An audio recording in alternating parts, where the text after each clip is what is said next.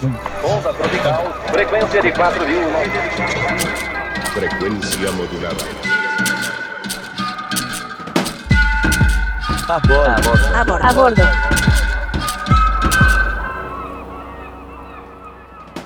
El agua, pilar de la existencia de la naturaleza y el desarrollo de la vida humana, privilegio de algunos y necesidad de otros.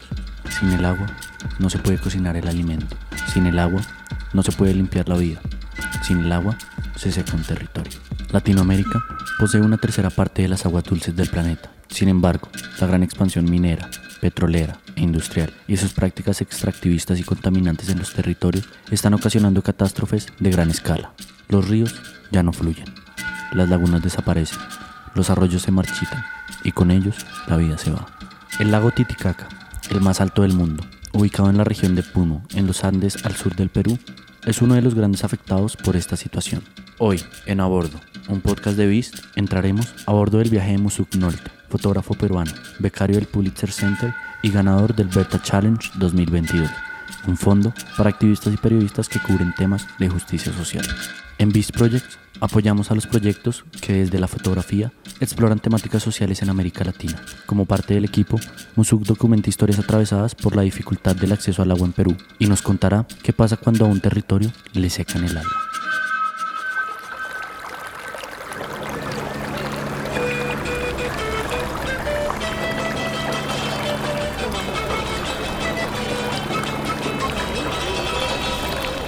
El agua en Latinoamérica, en- entendiéndolo en cómo se vinculan, digamos, la- la- las comunidades originarias, eh, muchos de, los mitos iniciáticos de la civilización surgen del agua, tienen algo que ver. eh, la, la propio cuerpo de agua, ¿no? Tiene como una mitología. eh, en, en las comunidades altoandinas se celebra el agua, ¿no? Porque es lo que permite la agricultura y el alimento. Entonces hay una relación mucho más compleja de esta idea eh, ec- económica ¿no? que hay sobre el agua, de, de- digamos, pensar que el agua ahora se cotiza en bolsa, por ejemplo, es como muy loco pensarlo desde una comunidad, no sé, indígena en, la, en Amazonía, ¿no? O sea, es como ilógico es- esta, esta, concepción tan, tan compleja, pero por otro lado también es, es como un, indicador claro del estado en el que está un poco el, el mundo, ¿no? El 7 de diciembre de 2020, el agua empezó a cotizar en Wall Street como materia prima y no como un recurso natural, abriéndose a las mismas posibilidades especulativas, volátiles y lucrativas que tienen el oro o el petróleo. La brecha entre los que pueden acceder o no a ella con el tiempo se ensanchará, generando dinámicas de desigualdad y violencia, no solo en las zonas rurales, sino también en las ciudades. El problema del agua es idiosincrásico y, y tiene mucho que ver en cómo se han llevado las políticas de manera global, digamos, siendo el sur quienes están, digamos, pagando un poco las consecuencias de cómo ha fu- funcionado ¿no? la, la- la economía en, en el mundo. Eh, en, en el caso particularmente de- del Perú, creo que hay, hay- hay un tema, digamos, complejo respecto a la, a la minería, ¿no? que es como quizás por donde se ha llevado más la, la discusión vinculada al agua recientemente, eh, que tiene que ver mucho con el ordenamiento territorial y que el gobierno tenga una postura clara sobre dónde se puede hacer minería y dónde no, pero evidencia una serie de, de otros problemas idiosincrásicos de, de acceso al agua, de, de- de cómo funciona la, la política, la desigualdad, los privilegios de ciertos grupos económicos que acaparan el, agua en zonas de, de agroindustria. El capitalismo, el aumento poblacional, la industrialización irresponsable de los territorios, la deforestación sin medida, la ganadería extensiva, todos son factores que han aumentado el efecto del cambio climático, casi que a un punto de no retorno. Los más afectados muchas veces no son las personas causantes de estos factores, sino la gente que habita el campo, las selvas, las cuencas y los ríos. El Perú, por ejemplo, es responsable de apenas el 0,4% de producción de gases de efecto invernadero. Sin embargo, es el tercer país más vulnerable del mundo a los riesgos climáticos. En los últimos 30 años, ha perdido el 22% de la superficie de sus glaciares, que son el 71% de los glaciares tropicales del mundo. En Puno, la crisis ambiental que atraviesa la cuenca del río Coata tiene una variedad de causas. el vertido de aguas residuales que llegan desde la ciudad de Juliaca, la acumulación y la mala gestión municipal en el tratamiento de las basuras, así como la presencia de actividad industrial y el extractivismo de la empresa minera Ciemsa en las partes altas de la cuenca.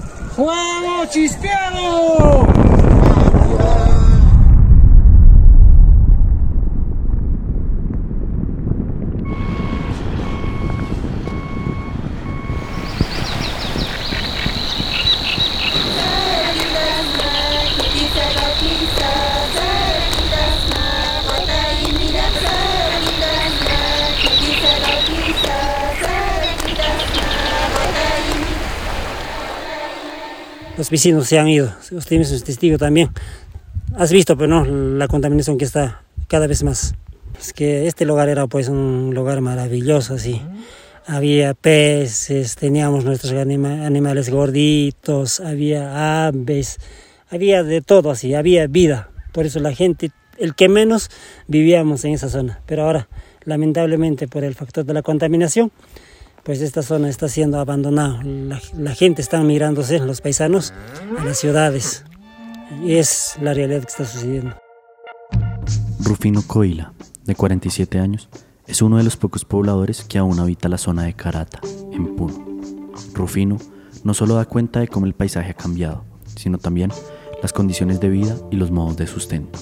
Mientras que unas compañías explotan los territorios y se enriquecen a costa del agotamiento de los bienes naturales, las personas de esos territorios deben migrar a otros lugares, exponiéndose así a las violencias propias de habitar un territorio ajeno.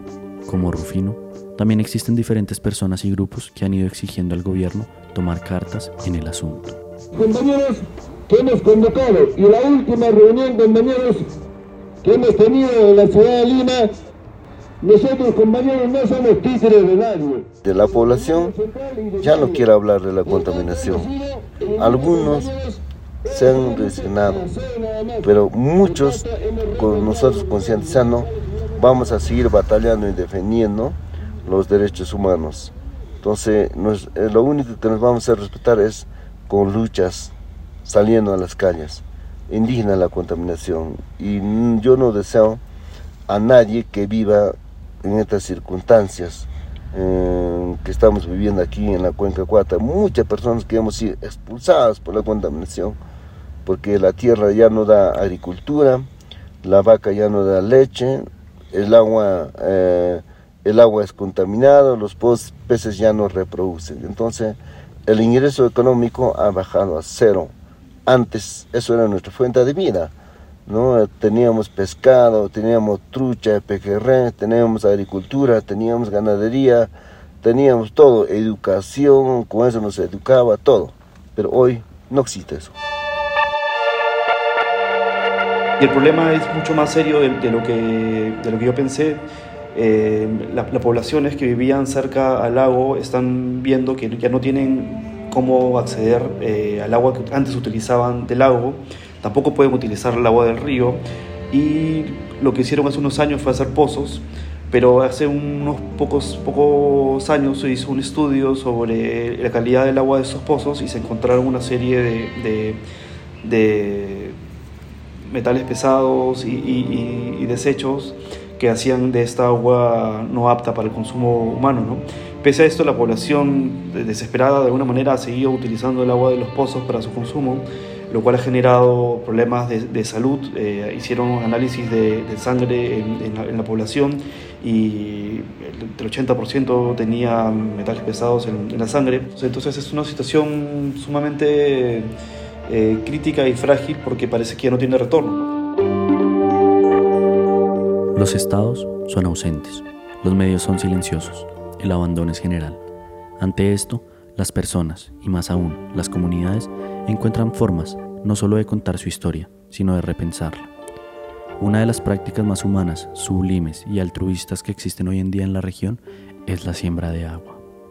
Eh, bueno, este trabajo de, de, la siembra de agua creo que una de las cosas más interesantes y de lo que podemos aprender es el trabajo comunitario. Eh, digamos, el Lightning es algo que, que, ha, que, ha, funcionado durante muchos años.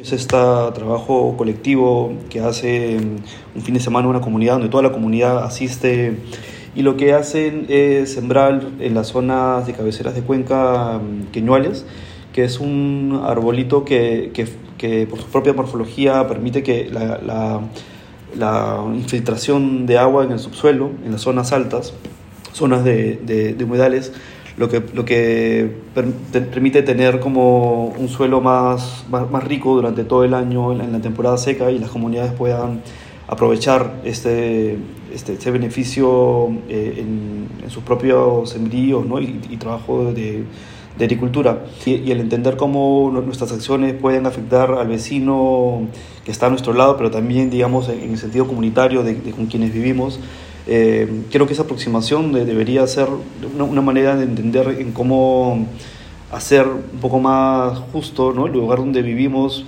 sobre todo pensando en un recurso como el agua, que es limitado, aunque no lo, no lo parezca, y que tiene esta connotación idiosincrásica ¿no? en, nuestras, en los lugares donde vivimos, sobre todo en lugares tan desiguales como las capitales en, en Latinoamérica. ¿no?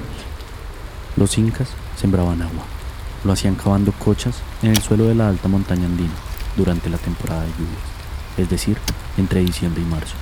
Estas cochas se iban llenando poco a poco de agua, que después sería lentamente filtrada y llegaría a tierras más bajas, donde ellos tenían sus cultivos. Los actuales descendientes de los incas retomaron hace algunos años esta práctica, pero la sofisticaron aún más. En Cusco, de la mano de la Asociación de Ecosistemas Andinos, ECOAN, iniciaron en el 2014 el festival Queñua Raimi o la fiesta de las queñuas, una campaña de siembra de árboles altoandinos llamados queñuas, cuya importancia radica en la capacidad que tienen para regular el clima, prevenir la erosión, pero sobre todo para almacenar y filtrar agua que alimenta manantiales y ojos de agua. Las comunidades encuentran maneras de reestructurar, rehacer o revertir la historia. Los observadores externos también. La fotografía es una de estas maneras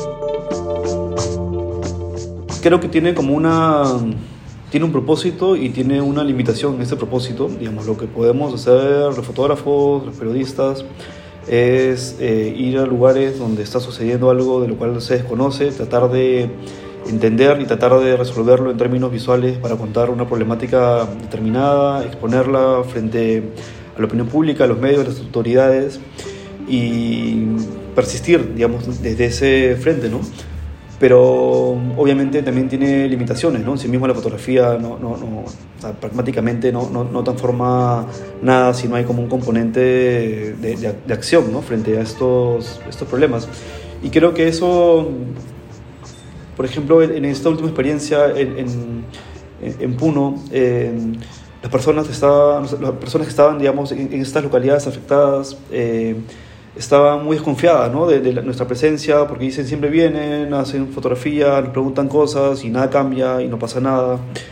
Y, y es como algo complejo, ¿no? porque uno, uno, cree que está como contribuyendo de alguna manera en, en la discusión, pero, pero, pero, es difícil, ¿no? entonces quizás... Eh, buscar distintas maneras de, buscar interlocutores y sobre todo pensando en, cambiar los ejes habituales en los cuales difundimos nuestro trabajo, eh, pueden generar como impactos eh, mucho más concretos en, las comunidades específicas en las que uno está trabajando, ¿no?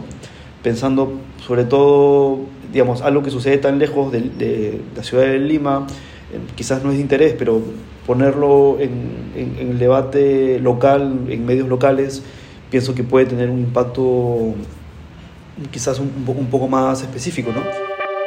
Tras años de dictaduras militares seguidas por gobiernos neoliberales, América Latina es un continente atravesado por el endeudamiento. Una falsa idea de progreso, impuesta por los países del norte global, parece condenar a nuestros territorios a un modelo extractivista, propio de un orden neocolonial.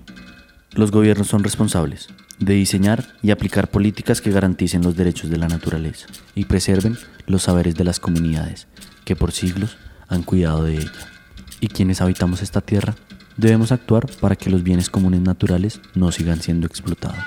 Mi nombre es Moreno Blanco y agradezco a Musuk Nolte por su tiempo y por permitirnos estar a bordo de su viaje.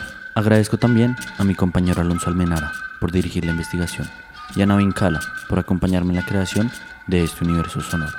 Nos vemos pronto en un próximo viaje. A bordo es mucho más que un podcast de fotografía. Es una ventana al mundo y a las experiencias de otras realidades desde la mirada de artistas visuales claves de América Latina. Desde Viz te invitamos a seguirnos en nuestras redes o en nuestra web bizproject.com para descubrir en cada episodio una historia nueva.